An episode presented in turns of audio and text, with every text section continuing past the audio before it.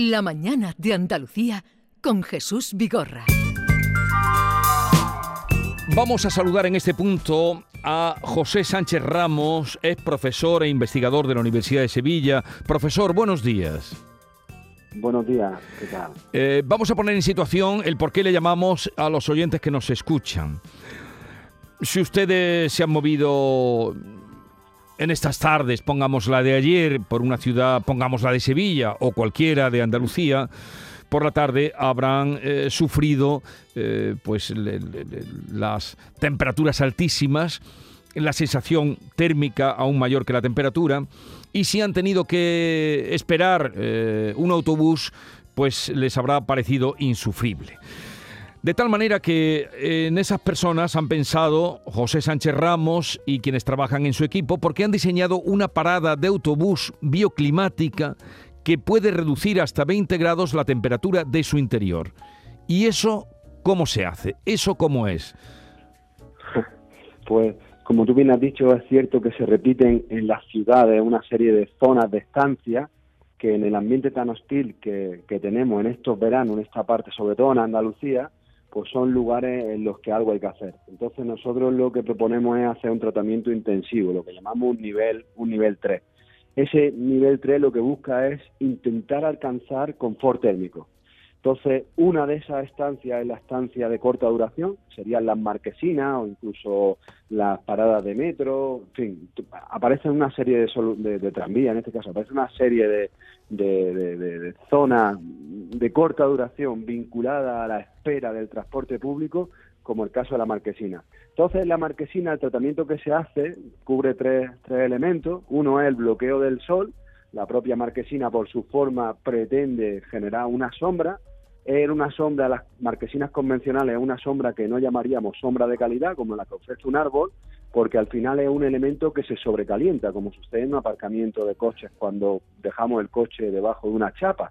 La chapa se pone bastante caliente. Entonces, lo primero que hacemos es que ese, esa, esa, esa, ese, ese techo de la marquesina no se sobrecaliente, lo enfriamos y lo siguiente que hacemos es enfriarlo aún más, generar toda la superficie de la marquesina, la enfriamos aún más para que de alguna manera, que sería el segundo elemento, lo que envuelva al ocupante de esa marquesina eh, contrarreste las excitaciones tan desagradables que tiene a su alrededor. Tiene un pavimento, un acerado caliente, tiene un asfalto caliente, tiene un aire que puede ser tremendo, 40 grados. Entonces, ¿cómo hacemos eso? Pues eso se hace con un volumen de agua que está enterrado, un aljibe que está enterrada en la, en la calle, una aljibe subterránea, es un volumen de agua que se enfría por la noche, se enfría utilizando el cielo, se pone en contacto con el cielo y amanece todos los días, está diseñado para que todos los días por la mañana empecemos a una temperatura de 17 y 18 grados. Entonces arrancamos el día con un gran volumen de agua en esa calle a 17 y 18 grados.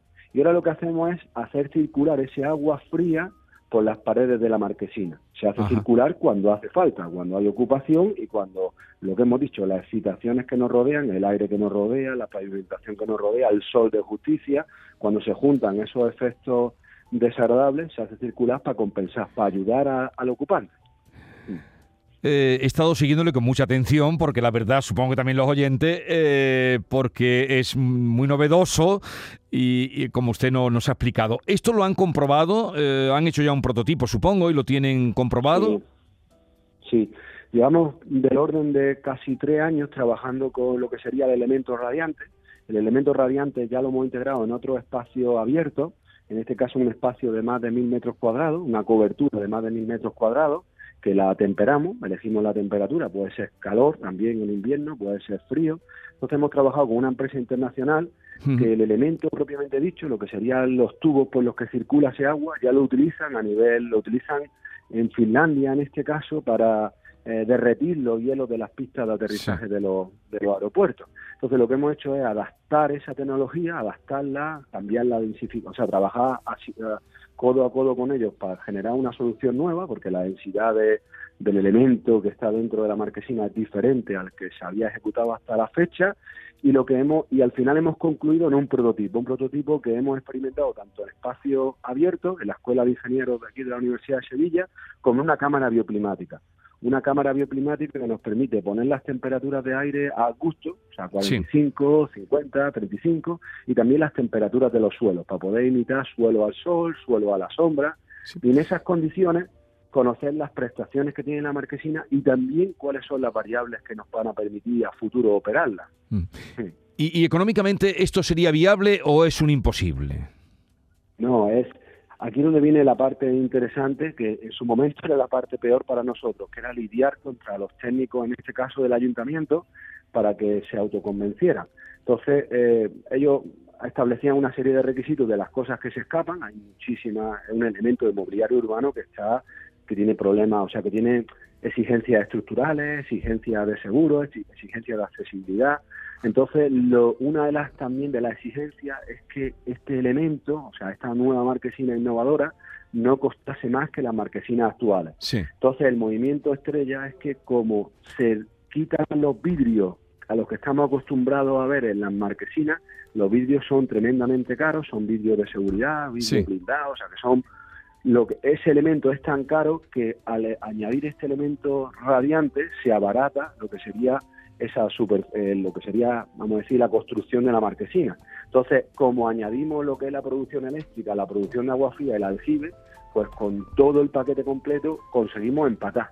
O sea, lo que hemos hecho es hacer un diseño que empata el coste de la marquesina convencional. Sí.